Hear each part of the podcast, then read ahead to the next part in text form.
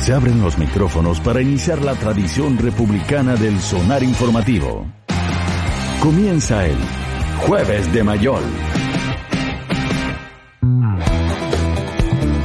Don Alberto Mayol, ¿cómo está usted? ¿Qué tal, Rafa, Pati, cómo están? ¿Qué tal, Alberto Mayol? ¿Cómo estás? Muy bien, muy bien. Eh, Aquí en el saliendo de cuarentena. Frío. Eh, todavía me queda poco, pero ya, ya, ya vemos Pero el, ya- el camino de salida. la luz, al final, al final del del túnel, etcétera, etcétera. Sí, sí, sí. No, no, no, nos han, han escuchado nuestras plegarias y, y han sometido a, Y este- un a la espacio de cuarentena mucha gente, pero a nosotros nos han liberado. Así es. Oye, pero como otras ocasiones, eh, este periodo, por supuesto, ha servido para reflexionar sobre el acontecer nacional. Eh, ¿Qué te ha parecido todo lo que ha ocurrido ahí con términos de esta discusión con las utilidades millonarias que se reparten en empresas en un periodo en que se supone o en situaciones en las cuales esas mismas empresas han recurrido a la ley de protección del, del empleo porque se supone no tendrían dinero para pagar los sueldos?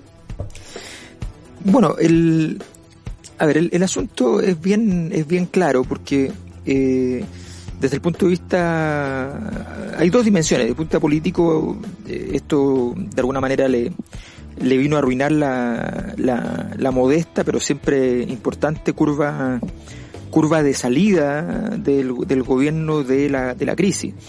El gobierno para salir de la crisis no, nece- no necesita ni 20 ni 30 puntos en la encuesta, lo que necesita es dejar a, eh, el lograr que las temáticas y los elementos fundamentales de, del estallido social vayan remitiendo.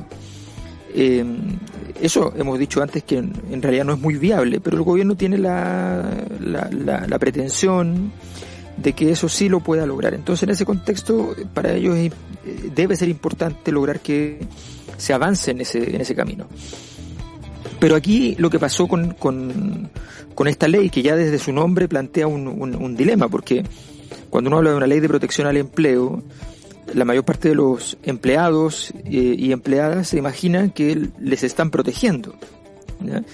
Y, a poco andar empiezan a darse cuenta que esta ley, eh, quienes se pueden, eh, quienes se pueden, pueden hacer uso de ella, son en realidad las compañías, por tanto no, no hay un, espacio para que el empleado o la empleada se, se haga cargo de aquello. Eh, y en segundo lugar, eh, se dan cuenta del elemento central que, que a mi juicio eh, conduce a la- al, al estallido que en una cierta tradición sociológica lo podríamos llamar desequilibrio normativo. Me explico. Por ejemplo, normalmente nosotros tenemos normas en la, en la sociedad. Las normas sociales no son las leyes, las normas sociales son aquellas cosas que constituyen o la costumbre arraigada, o sea, aceptada y no discutida, que se hace natural, o las normas que de alguna manera consideramos que son ideales, que aun cuando no son realidad, consideramos que debemos avanzar en ese, en ese camino. Y todos los, los gobiernos saben que hay ideales de la sociedad que no se han cumplido, pero que son importantes para articular la, la sociedad. Por eso, entre otras razones, eh, las religiones son eh, tan espectaculares desde el punto de vista político, porque efectivamente tienen una gran raíz en, estas normas sociales. Eh, lo que está claro es que estas normas no deben, para funcionar bien, chocar con el derecho, ni deben chocar con la realidad eh, para que haya equilibrio. O sea, la sociedad se vuelve equilibrada, sobria, tranquila, en la medida en que estas normas se traducen en derecho, no solamente no chocan con el derecho, sino que ojalá se traducen en derecho. Entonces lo que consideramos justo y bueno, los políticos van y dicen, esto es lo que debe ser, ni deben chocar con la realidad. No podemos decir, estamos cumpliendo esta norma cuando vemos que flagrantemente no se está cumpliendo esa, esa norma. Entonces, esas son las, las condiciones básicas. El ejemplo más claro que yo siempre pongo de desequilibrio normativo es un, eh, en medio de la crisis del estallido social, en medio de que la palabra evade invadía las calles, eh, alguien escribe en un muro evade como Piñera. No es lo mismo decir evade que evade como Piñera, porque te está diciendo que en realidad hace lo mismo que hace a quien tú quieres atacar. No, no te está diciendo hagamos todo lo contrario que esta gente, no, te está diciendo haz lo mismo, ten el mismo derecho. Entonces, ahí es cuando la realidad el derecho todo choca contra la norma que se está, se está instalando. Y cuando choca, entonces la gente busca normas nuevas. Por ejemplo, la desobediencia, surge la desobediencia civil, surge decir, ¿por qué voy a hacer caso? No, no tiene sentido hacer caso, en fin. Cuando ocurre el estallido, aquí viene lo importante, la clase política dijo, pero unánimemente, la primera semana, de lunes a viernes esa semana, comprendimos el mensaje. No necesitamos más diagnóstico. Eso fue universal, ¿ah? fue desde, desde la UDI al, al PS.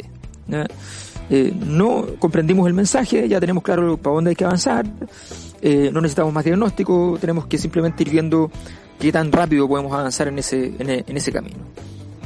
Bueno, lo que pasa en esta semana para el gobierno es que eh, si el mensaje había sido comprendido, lo que está claro es que no se cumplió, o si se necesitaba más diagnóstico para entender de qué se trataba. Porque efectivamente, primero sale una ley que en términos de, derecho tiene deficiencias obvias, o sea, eh, en estos días el, ministro de Hacienda, que se ha manejado políticamente bien, señala, critica lo que hizo Sencosud de retirar mucho más allá de lo legal las utilidades, eh, pero, pero cuando critica a, a, Cencosud por aquello, eh, no se puede hacer cargo de un hecho que es obvio y que me imagino que no ocurrió por por simple eh, eh, estupidez humana, digamos, que es el hecho de que eso podría haber estado en la ley. O sea, podría haber estado en la ley un parrafito muy simple que diga no se podrán acoger a la ley de protección del empleo aquellas empresas que retiren utilidades durante el ejercicio actual. Era una cosa muy sencilla, muy sensata, que establecía que aquellas empresas que estaban agobiadas, complicadas con la situación, entonces tenían derecho a, poder eh, eh, a, poder afiliarse a este beneficio. Pero que al final lo que se aprueba Alberto ayer, pero mm. eh, que no va a tener un efecto retroactivo. Exacto, exacto. Claro, pero, pero justamente entonces la, la, la élite política queda a retaguardia. Y, y entonces tiene que seguir la voz de la protesta nuevamente y no adelantarse a esa voz de la protesta. Y eso, y eso es una situación muy delicada. ¿Se puede ampliar eso?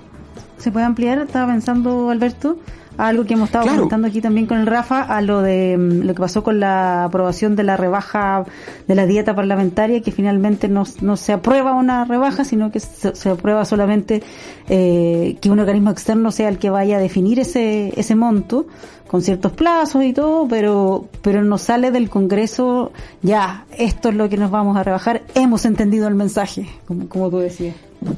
Es que claro, porque el, problema es cuando tú ya, eh, el, mensaje se, entiende, se entendió cuando tú no tienes que estar recontra obligado a hacerlo. O sea, yo entiendo que lo que se impone allí es el principio de autoridad, lo que significa que en esta situación hay una, la, autoridad está ocurriendo en otro lugar que no es la política y por tanto tienen que seguir eh, la ola cuando ya es irrefrenable.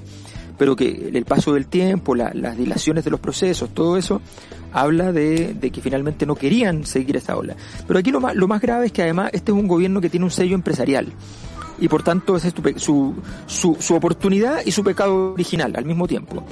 Eh, y frente a esa situación nos encontramos con, con el eh, con esta con este con este escenario donde sencillamente no se puede controlar el, la, la crisis.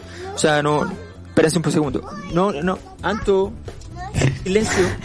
Tenemos una pequeña eh, intervención en el despacho de Alberto Mayol. es que vienen a rescatar al bebé para que no me moleste y me molestan ellos. Entonces. ah, pobre, porque quieren Colaboran, colaboran. Esta parte del teletrabajo. Ha ocurrido en la BBC, no va a ocurrir en, Radio Sonar. entonces el, el, bebé molestaba un poco, pero no tanto, pero llegan los más grandes a gritarle encima. Entonces. ya, pero fueron a colaborar, que es lo importante. Fue una colaboración, sí, fue una colaboración. Pero bueno, entonces lo que les decía es que en el fondo, claro, todo este escenario de leyes que se, que se aprueban a, se aprueban finalmente sobre la temática, pero se aprueban al final, eh, que, que revelan que se hicieron mal las leyes, que hubo que corregir la ley a poquísimo andar, estamos hablando de, una situación que, que, que se, se, trabaja dentro, dentro del mes de, de origen, y se, y se falla en una cosa tan, tan importante como esa, y que yo insisto, lo más importante aquí es que probablemente no se falló. O sea, hubo gente que falló sin duda, pero probablemente quienes lo diseñaron, que son gente competente, no tengo ninguna duda de aquello, sencillamente entendieron que nadie en el sistema iba a hacer uso de los beneficios que esto entregaba, sino que a lo más iban a decir ya en vez del 30, el 40. El problema siempre en este tipo de situaciones, estos desequilibrios, es la obscenidad. No es, no es el hecho en sí, sino que es el hecho obsceno de que llegue, se llegue a este punto. Y esos desequilibrios empiezan a aparecer operativamente, y eso es lo que les cuesta entender al gobierno, de que esto no es comunicacional solamente. En términos operativos, por ejemplo, a cualquiera le, pasó probablemente de, los, de quienes eh, vamos a pagar impuestos eh, durante el reciente mes eh, de abril y vamos a, hacer nuestra declaración de impuestos y, y nos habían dicho públicamente que se postergaba ya, la, el pago de los impuestos hasta julio, pero uno después entiende que no, que era solo para aquellos, para las empresas, no para las personas. Ese tipo de situaciones son desequilibrios normativos. Te dicen, oye, pero ¿por qué las empresas van a tener? Es decir, los problemas los estamos teniendo todos en el fondo. Eh, ese tipo de situaciones son las que, las que llaman la atención. Y en ese sentido quiero destacar como una señal muy clara de una persona con un perfil muy parecido al de Sebastián Piñera en, origen, pero lo que ha hecho eh, Macron en Francia. Macron en Francia no solo hizo un, set de políticas públicas y una reivindicación explícita, política, del estado de bienestar en toda esta crisis, sino que además se ha preocupado de, de tener un, de demostrar que su clima, su visión es un clima de urgencia. O sea, todo lo contrario a la puesta en escena del presidente de la República en Chile, que siempre es eh, tratando de demostrar que está todo tranquilo, todo está bien. Macron tiene su última locución para todo el país, su última cadena nacional es con un escritorio donde tiene diversos vasos de agua desordenadamente, tiene el escritorio desordenado, él está eh, prácticamente con la camisa arremangada, Está, sin chaqueta. Chascón eh, incluso yo diría. como, como viene saliendo de la pega. Claro, exacto. Y él está diciendo, oye, aquí estamos en emergencia, estamos todos trabajando. Y, y, ese es el mensaje que quiere dar, no es el mensaje de tengo autoridad, tengo los militares en la calle, que es un mensaje que están usando algunos presidentes en el mundo y que tiene y que tiene vida corta, no tiene no tiene magia, no tiene capacidad de, de articulación. A tal punto pasó en Francia que un crítico que es muy crítico, mucho más crítico que los críticos en Chile, que que es Mélenchon, que fue el candidato presidencial de la, izquierda en, la campaña que, ganó Macron y que tuvo un resultado bastante bueno para lo que es la, la, mm. izquierda. Para lo eh, desarticulada que estaba la izquierda francesa. Exactamente. Bueno, Mélenchon eh, salió a decir, él, ¿no? a requerimiento del presidente, nada, sino que él a decir, este es un momento para la unidad nacional. Y cuando dice eso, no lo está diciendo porque crea que es un momento para la unidad nacional, sino porque no le queda juego para poder hacerle una sola crítica. Entonces, en el fondo, entender que, que, que aquellos presidentes que vienen de la misma matriz, pero que entienden que justamente porque son empresarios, no se pueden equivocar en estas cosas. Y eso es algo que, que, ha fallado eh, y, que la, y que la forma que se hace operativo para que, para que esa falla no se transforme en un gran problema es sencillamente la, la, eh, el, hecho de imponer, de imponer medidas de, de, de restricción, de fuerza, que efectivamente detengan la situación, pero no se hace entonces una, una reflexión más profunda respecto a la naturaleza de la, de la crisis social de la que veníamos y las soluciones políticas que deben estar al menos, al menos no ofender las normas y valores que surgieron de, de esa crisis. Sí, pero, pero, a ver, no sé si, si tiene, uno, la sensibilidad fina y dos, si tiene eh, el presidente Piñera y dos, si tiene opción cuando su gran merma hoy día, y lo prueba para mi gusto el nombramiento de Santelices como ministra, es su gran merma o la que más le preocupa es la de las fuerzas propias eh, que se le están escapando por el lado del Partido Republicano hace caso. Claro, porque en el fondo eh, su problema hoy día eh, es el problema cuando los gobiernos tienen que optar por ordenar la casa y la casa ya se les había desordenado eh, con el con el surgimiento eh, confiado explícito ya no sordo. Recordemos que las cosas que dice el Partido Republicano hoy día son son son cosas que en el pasado reciente no se podían decir. Eh, entonces ellos han ido ganando terreno eh, en esa en esa lógica y bueno, y obviamente entonces el gobierno quiso ordenar la casa políticamente antes, pero el problema es que tiene, que tiene una, una ola tan grande al otro lado, es un conjunto de olas, eh, que sin duda lo deterioran en su, en su camino, porque además, cuando un gobierno tiene que entender que no puede conciliar una cosa con la otra, eh, es decir, que no, no puede lograr, eh, ¿cuál es el negocio de ir por el Partido Republicano? Bueno, ninguno. O sea, el Partido Republicano ya, supongamos que que, que, en su mejor momento, de hecho ni siquiera está en su mejor momento, o sea, acá le ha ido muy mal después del estallido, aunque muchos profetizaban de que iba a tener un, un, excelente desempeño, le ha ido bastante mal. Y, y, parece ser un candidato entonces que tuvo una elección buena y que tal vez no, no se puede articular más. Eh, y eso pasa mucho, lo, tenemos bastante claro. Entonces, en ese contexto, eh, el, su ida a buscar eso, ese 10% de los votos, 12% de los votos, el problema es que después le reduce la capacidad de maniobra. O sea, si después si el Partido Republicano está al frente, está con él, sencillamente después, o, si logra capturarle la gente del Partido Republicano, después qué? ¿Qué viene después? Nada, no, no, no puedes ir hacia el centro, no puedes ir a capturar otro tipo de votación, no puedes ir, a, ir a plantearte con una visión más moderna.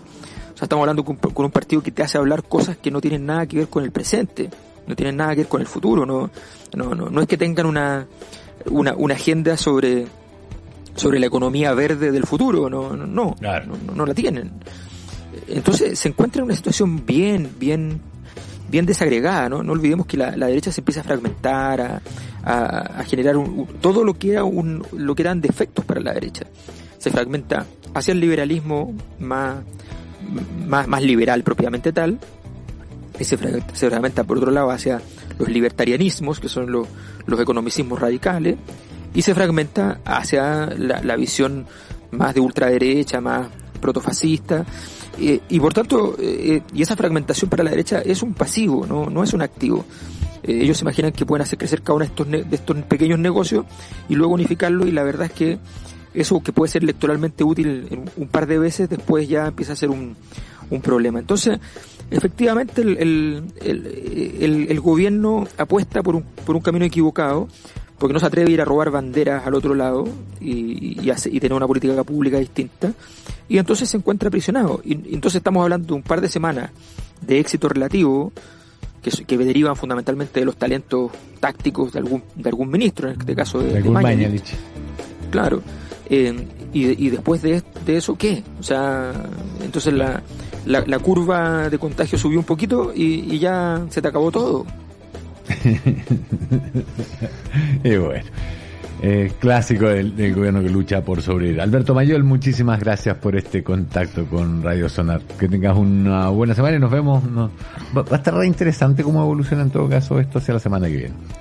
No, esto está, está justo en un momento súper, súper importante. Además estamos llegando al, al, al punto pic, así que... Sí. sí. Bueno. Gracias Alberto Gracias, y saludo a, tu, a tus asesores que participaron en el programa de hoy. Gracias. ¿Ah? Gracias. Gracias. chao. chao. chao.